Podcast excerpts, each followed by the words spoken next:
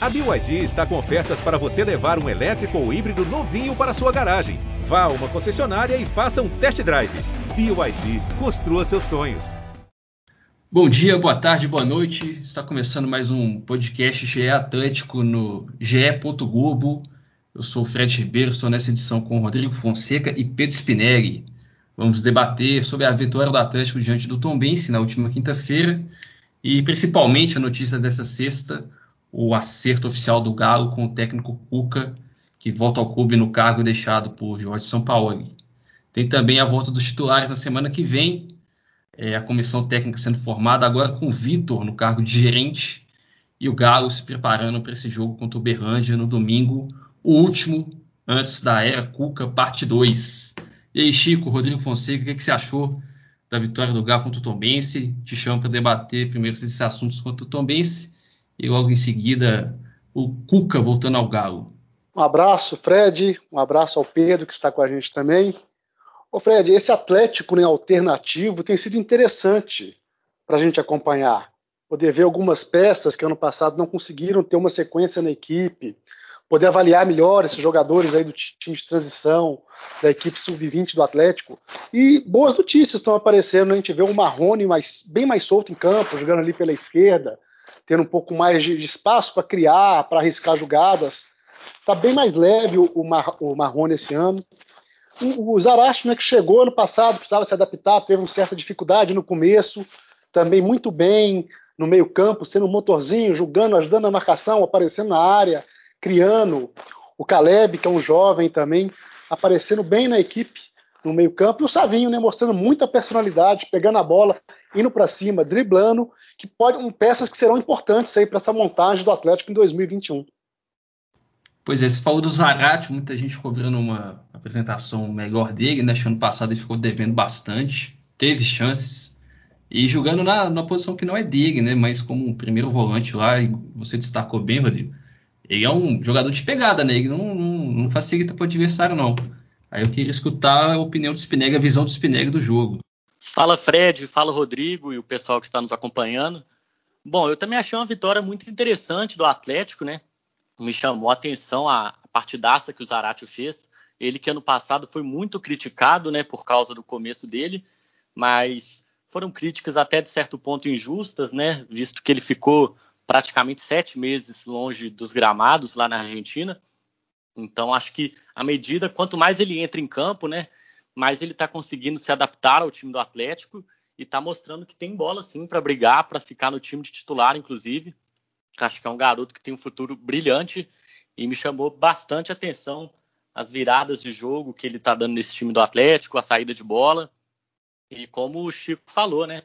Está sendo muito interessante ver essa molecada do Atlético no começo do Campeonato Mineiro. Teve, teve ontem a estreia do Felipe também, né, que fez o pivô para o gol do Marrone. É, ele parou na trave também no começo da partida. Então, acho que é, os garotos da base estão dando conta do recado. E lá no final, com certeza, essa, essa boa pontuação do Atlético no começo vai fazer a diferença, né? Já que o time que terminar líder na primeira fase é, vai ter a vantagem no, nas finais de empatar, né? Nos dois jogos, ou de vencer pelo mesmo resultado. Perfeito, é isso aí. O, o Spinelli trouxe o destaque do, do Felipe Felício, né? O Filipinho, quem entrou na vaga do Tardelli. O Tardelli faz parte desse time alternativo, estreou contra o RT, mas ficou em BH, não viajou para Tombos, uma viagem mais desgastante para aprimorar a parte física. A tendência é que o Tardelli volte domingo contra o Berlândia. E será que teremos o Hulk na estreia do Hulk? Como é que vocês imaginam aí como é que vai ser esse time do Galo para domingo, Rodrigo? Olha, Fred, o planejamento do Atlético era que o Hulk realmente né, é, estivesse à disposição a partir da terceira rodada do Campeonato Mineiro. Ele já está alguns dias treinando. O Lucas Gonçalves, que é o técnico interino, chegou a comentar sobre a situação dele. Acredito que ele terá sim a, a chance. O jogo em Belo Horizonte é, já está mais adaptado. Ele deve entrar ali na, na equipe. É, jogando mais pela direita, mais aberto, não sei, vamos ver o que, que o, o, o Lucas pretende, né? Em cima do, do Hulk, tem o Tardelli de volta. O Tardelli, que eu acho que foi uma renovação importante para ele, né? porque o Tardelli não teve condições de mostrar nada no passado, foi muito prejudicado pela lesão. Então, é, foi justo dar essa nova chance para o Tardelli aí nesses meses para mostrar se pode realmente ter um contrato mais longo com o Atlético. São alternativas para domingo. Vamos ver como é que o Lucas vai armar esse ataque com o Marrone muito bem, o Savinho muito bem, é, o Zarate muito bem. Como é que ele vai encaixar o Hulk e o Tardelli nessa equipe aí? Eu tô curioso para ver se o Hulk vai jogar de ponta direita, né, Rodrigo? Que foi a posição que consagrou ele no futebol ou se ele ou se ele não tem condições físicas, né, mais de atuar na ponta por causa da, da idade avançada, do tempo que ele ficou fora do gramado. Vamos ver se ele vai ter condições de jogar na ponta, mas eu imagino que ele possa ser utilizado também ali como falso 9. É, pois é, a questão do Hulk é uma informação mais de bastidor. Quando o São Paulo estava. O São Paulo já sabia que, que iria para o Olympique é, praticamente na virada do ano, ele sabia que não iria continuar no Atlético, então ele pegou o Hulk nos primeiros treinos dele na cidade do Galo, a informação de bastidor do staff do São Paulo é que o Hulk realmente tinha muita qualidade, ainda tem muita qualidade técnica, mas precisava de um tempo de, de readaptação aí, uma questão mais física também, até porque a pegada do campeonato chinês é bem diferente do, do futebol aqui do Brasil, da, da, América Latina. O Hulk ficou quatro anos lá no Xangai, então ele vai precisar de mais tempo aí de, de recondicionamento físico. O, o grande a potência do Hulk sempre foi a parte física, né? Mas provavelmente vai ser, se não for titular, deve ir para o banco de reservas no domingo. O último jogo do Galo antes do Cuca sumir. O Cuca foi anunciado nesta sexta-feira, dois anos de contrato. Muito provavelmente deve chegar em BH na terça pela manhã. É, eu queria escutar de vocês o que, vocês acham da contratação do, do Cuca, se foi um acerto da diretoria, se era o um nome melhor disponível no mercado e o que, que vocês imagino, do Cuca em 2021. Vou começar pelo Rodrigo, que é um decano do jornalismo. O Rodrigo cobriu a primeira passagem do Cuca toda no Atlético entre 2011 e 2013.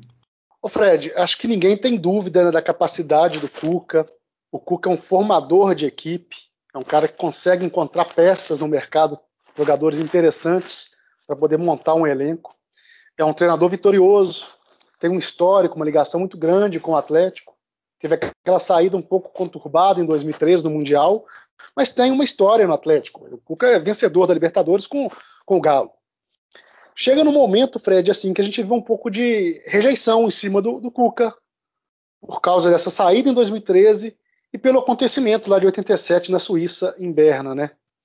É, por muito tempo, o Cuca manteve-se em silêncio sobre esse caso, o, o, tema, inclusive, foi mantido em silêncio não só pelo Cuca, né? Foi esquecido durante muita, muito tempo.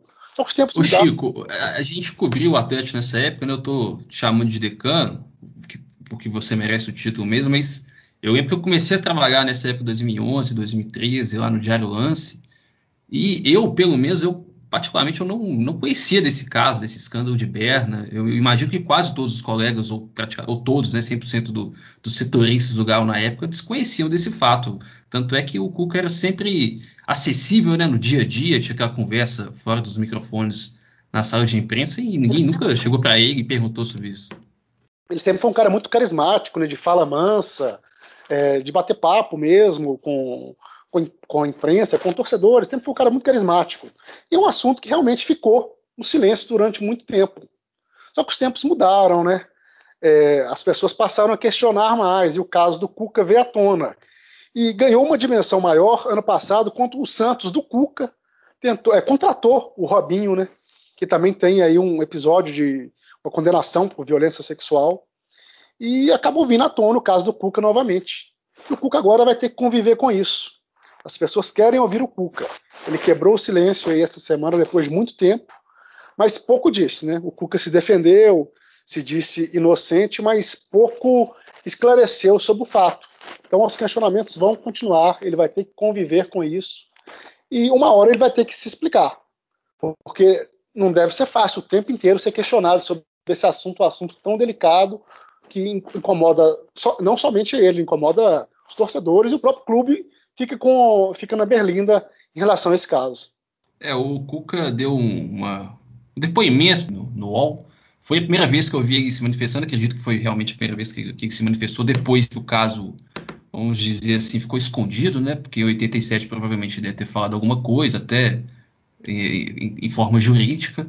Mas, assim, eu queria perguntar para vocês aí, passando a bola para o Spinelli, como é que ele viu essa, essa postura do Cuca de meio que preparar o terreno, né? Falar sobre isso antes do acerto, no dia que teve a reunião, na terça-feira, que selou o acordo, e com o Atlético participando também. O Atlético anunciou o Cuca tocando no assunto, no escândalo de, de Berna em 87. Pois é, Fred, como você disse, né? Quando o Cuca se pronunciou sobre o caso, né, na entrevista pa, para o blog do UOL, estava na cara que teria alguma notícia por chegar, né? Porque, como vocês falaram, passaram mais de 30 anos e ele praticamente evitou falar nesse assunto. Então, assim que ele deu a entrevista, eu, le eu lembro que na hora que eu li, eu já falei, é, acho que agora o Cuca vai vir para o Atlético mesmo, para ele poder estar tá, tá falando, né, tá se pronunciando depois de tanto tempo calado. E realmente, acho que ele vai enfrentar uma pressão muito grande, principalmente da torcida feminina do Atlético, né? As redes sociais já estão mostrando isso. É, o Cuca não vai ter vida fácil no Atlético. Se a gente for olhar a pressão que o Sampaoli passou né, durante o último Brasileirão, pressão por resultados, é, pelo comportamento agitado dele, polêmico. Imagina o que, que o Cuca vai passar, né? É, com esse escândalo aí nas costas, que ainda está muito mal explicado. Então acho que ele não vai ter vida fácil e vai precisar em algum momento é, dar um basta nesse assunto, se pronunciar direito, explicar o de, fato o que aconteceu porque acho que o torcedor merece essa explicação, né? Por enquanto as informações estão muito desencontradas. É, só completando assim o que o Spinelli disse, não sei se vai resolver o caso, né? Mas o primeiro passo é o Cuca chegar e realmente esclarecer, falar o que aconteceu, deixar claro o que aconteceu. Vai ser um primeiro passo para ele conseguir um, um, terreno mais tranquilo para trabalhar no Atlético. Talvez fechando esse assunto de, do caso Berna, o Cuca foi condenado a no, acho, se, eu, se, eu, não estou enganado, não foi estupro, né? Ele foi desqualificado desse artigo, foi por atentado ao pudor com violência, envolvendo uma menina na época de 13 para 14 anos. Ele e mais três, na época, jogadores do Grêmio, hoje não são mais jogadores, acho que nem trabalham no futebol, mas só o Cuca virou um treinador de renome.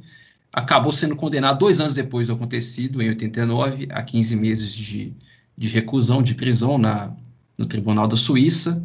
Ele já estava no Brasil, né? Ele foi ele voltou ao Brasil um, um mês ou dois, dois, meses depois do caso, em 87.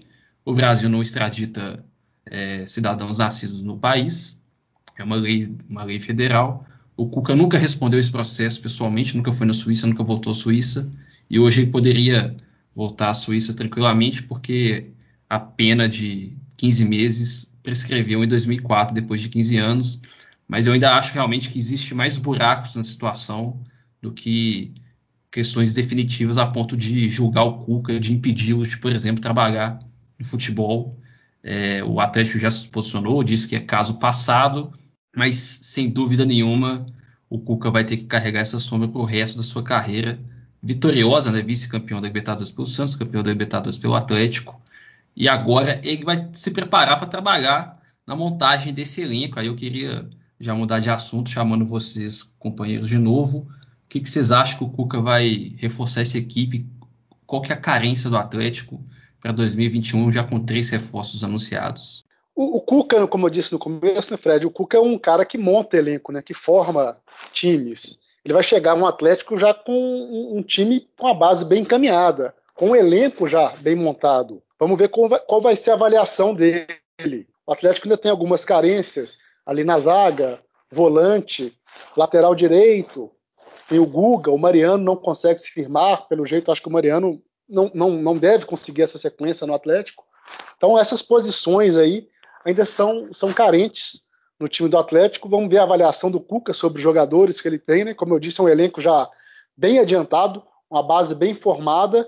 O Cuca passou por isso ano passado no Santos, já pegando um time já com a, a montagem adiantada e conseguiu bons resultados. Vamos ver agora no Atlético, que é um elenco bem mais caro, com peças bem mais valiosas, como é que vai ser aí essa montagem parte do Aí antes do Spinelli falar só atravessando aqui o samba, mas o Cuca no Santos ele pegou um, um, clube que teve impeachment presidencial, né? O José Carlos Pérez foi impeachmentado e o Santos conviveu o, o problema do Cruzeiro parecido, que foi dívida na FIFA e pedido de registrar jogadores. Então o Cuca não, não pôde colocar em prática essa fama que ele merece de ser um bom montador de elenco, de farejar bons reforços.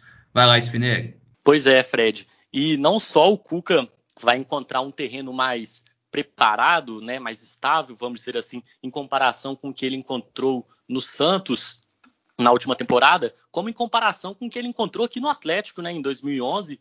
É, naquela época, o elenco do Atlético estava longe né, de ter a qualidade que tem hoje. É, na categoria de base, por exemplo, daquele time de 2011, só tinha um Bernard, né, surgindo aí para o mundo do futebol. Já hoje ele vai ter essas opções, né, ele vai poder ter um leque maior, um cardápio maior é, para escolher quem que ele vai utilizar nesse time. Só da base ele vai ter o garoto Savinho, o Felipe, que a gente comentou que foi bem né, na, no, na partida contra o Tom Bense ontem, o Caleb.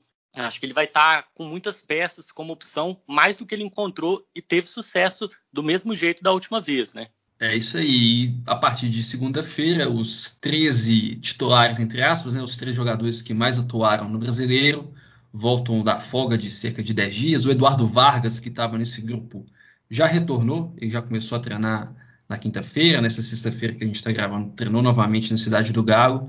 Então o Cuca vai ter um elenco recheado, vai atrás de, de reforços, né? E no campo da informação, o Galo negocia para trazer pelo menos mais um zagueiro capaz de, de brigar por posição aí com o Hever e Júnior Alonso. E a diretoria queria também que um camisa 5, um volante mais marcador, um primeiro volante, um protetor de, de zaga, também é uma carência nesse elenco. É, sobre esses reforços, um reforço diferente é o Vitor, né? Virou gerente de futebol, começou a trabalhar nessa sexta, também teve um período de descanso depois da aposentadoria no domingo. Aí eu queria perguntar primeiro para o Chico, depois para o Spinelli, é, a função do Vitor no Atlético, mais institucional, mais na prática, como é que vocês avaliaram essa, esse convite automático? Né? O Vitor aposentou e já foi convidado para ser o gerente de futebol. O Fred, eu acho que vai ter um pouquinho de, de, de cada coisa, um pouquinho de institucional também, porque o Vitor virou uma referência né, do, do Atlético, está na história do clube, está é, tá marcado pelas campanhas de 2013, 2014. Então, é, é um, é um grande ídolo da torcida. Então, vai poder ser explorado também essa imagem pelo lado institucional. E o Vitor também era um líder da, da, equipe, né? Era um cara ali de vestiário, de união. E esse, esse cargo de gerente de futebol, normalmente trabalha ali no dia a dia, no vestiário, no contato direto com os jogadores. Acho que o Vitor vai dar, vai se dar muito bem nessa função. Tem tudo para conseguir aí é, ter uma carreira também fora de campo brilhante como gerente. Ele que na coletiva de despedida não descartou também arriscar mais para frente aí na carreira de treinador, mas por enquanto ele vai aí iniciar como gerente do Atlético. Eu acho que foi uma escolha muito interessante do Atlético tanto da parte institucional como ali no futebol também no dia a dia. Eu acho que tem tudo para dar certo também, Fred e Rodrigo. É, inclusive, é, ao longo de 2020, né, é, o Vitor já sendo o terceiro goleiro é, como opção do Sampaoli, nos bastidores dos jogos do Atlético, naquelas imagens disponibilizadas pelo clube, a gente já via o Vitor é, atuando mesmo nessa parte emocional, né, nessa parte de motivação, é um jogador que atuava mais no vestiário, né, do que dentro de campo nessa última temporada. Então, todos os jogadores do Atlético respeitam muito o Vitor, claramente. É, o Vitor é um cara estudado, né? Vale a pena lembrar disso também. Não está lá só por ser ídolo, né? Tem formação em curso superior. Então, acho que tem tudo para dar certo. É um jogador de vestiário, de grupo, que já vinha trabalhando é, nessa questão extra-campo então acho que vai ser um casamento que tem tudo para dar certo. Vamos ver. Perfeito. Vitor, a carreira do Vitor fala por si, né? Sempre foi um, um personagem muito centrado na carreira, de boa fala, sabia o que queria, planejou bem essa retirada aos 38 anos. Vai substituir o Gabriel Andreata, que era da comitiva do, do São Paulo, e essa comissão técnica começa a ser formada. O Cuca vai trazer o Eudes Pedro e o Cuquinha, o seu irmão, né? Os dois eram já auxiliares do Cuca na primeira passagem pelo Atlético. O Eudes Pedro chegou a ter uma experiência como treinador em outras equipes. O, o Cuca trouxe ele para o Santos novamente, para perto. E tem o Cristiano Nunes, que foi preparador físico, coordenador do Internacional. O Cristiano era mais uma espécie de Carlinhos Neves, o torcedor do Atlético vai se lembrar do Carlinhos Neves no, no Atlético, que era muito ligado ao Cuca, inclusive. Então o Cristiano Nunes chega para ser esse preparador físico da equipe principal e o Galo vai montando esse time para 2021, novamente com o Cuca no comando. Aí, para finalizar essa edição do, do, do, podcast, eu queria as últimas considerações do Chico e do, do Spinelli. O que, que o torcedor do Atlético pode esperar para esse ano com o Cuca no comando? Ué, Fred, o, o, como eu disse, o Cuca é um treinador vitorioso. Um cara que sabe fazer boas campanha, campanhas nos times que ele, que ele está à frente. Vamos ver como é que vai ser a reação do Cuca nessa rejeição de parte da torcida, em cima desse caso aí que ele está sendo, agora está na Berlinda, que só se fala sobre isso nas redes sociais em relação ao Cuca. Como vai ser a reação do Cuca? O Cuca sempre foi muito né, emotivo, né? Sempre foi um cara que se, se entregava no, no, dia a dia para os clubes. Ele tinha, o Maluf, ele tinha o Maluf como esse escudeiro, né, Chico? Nos bastidores a gente sabe que o Maluf ajudava muito o Cuca nessa questão psicológica. E vamos ver quem é que vai estar agora ao lado do Cuca, quem vai dar esse apoio para ele no Atlético. O Atlético tem um, um, colegiado aí que tem muita moral com a torcida, né? É, esse colegiado que tem o Rubens Menin aí como o, o, o principal nome de repente pode ser um escudo para o Cuca, a, o apoio que eles vão dar para esse início de trabalho. Mas assim, é, como eu disse, o Cuca é um grande profissional, é um grande treinador. Dentro de campo, ele sabe o que fazer. É, talvez até o próprio Vitor, né? A gente estava falando do Vitor agora, talvez o Vitor possa ser aquele cara que fique mais perto do Cuca na hora de, de questões do departamento de futebol, acalmar o Cuca, para ajudar a aconselhar e tal no dia a dia, resolver gestão de grupo, talvez o Vitor tenha essa participação. E sobre o colegiado que o Chico levantou a bola, o trabalho já está sendo feito, né? O, o Atlético está se preparando, se preparou para conviver com o Cuca, a volta do Cuca já com essa, com essa bagagem do, do escândalo de Berna, uma coisa que não existia na primeira passagem dele. Vai lá, Spinelli. Pois é, Fred, eu concordo com vocês. Eu acho que o Cuca vai enfrentar a maior rejeição por causa né, desse escândalo de Berna. Mas falando de dentro de campo, acho que o torcedor pode esperar um time ofensivo, né? Que é uma marca registrada dos trabalhos do Cuca, né? Nos trabalhos dele ao longo da carreira, quase sempre ele teve bons ataques, né? Time com, com bons índices de gols marcados. É, aqui no Atlético, né? Teve aquele quarteto fantástico no ataque com Ronaldinho, Bernard, Jô, e no Santos do ano passado, né, ele conseguiu potencializar ainda mais o futebol do Marinho, que na minha opinião foi o grande jogador, o grande atacante do futebol brasileiro. Então acho que com esse elenco que ele vai ter em mãos, com Hulk, com Tardelli, com Nacho, com Marrone e companhia, é, com Vargas, né? Eu acho que o Cuca tem tudo para fazer, para resgatar esse DNA ofensivo que ele costuma colocar nos trabalhos, de, dos trabalhos dele e nesse DNA ofensivo que é tão presente na história do Atlético, né? Agora, se vai dar certo ou não é outra história. Acho que a gente vai precisar de tempo para avaliar ainda. O Spinelli falou do DNA ofensivo, aí vem encerrando aqui o podcast, mas com o meu último comentário. É uma informação quente dessa sexta-feira. A torcida do Atlético costuma ficar chateada quando a gente traz esse tipo de, de, notícia, porque acha que é uma novela e tudo mais e acaba não dando em nada.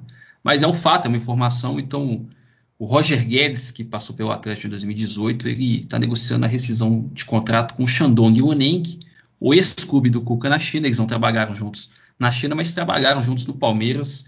O Cuca que indicou o Roger Guedes para o Palmeiras quando o Roger era apenas uma promessa no Criciúma, se conhece muito bem.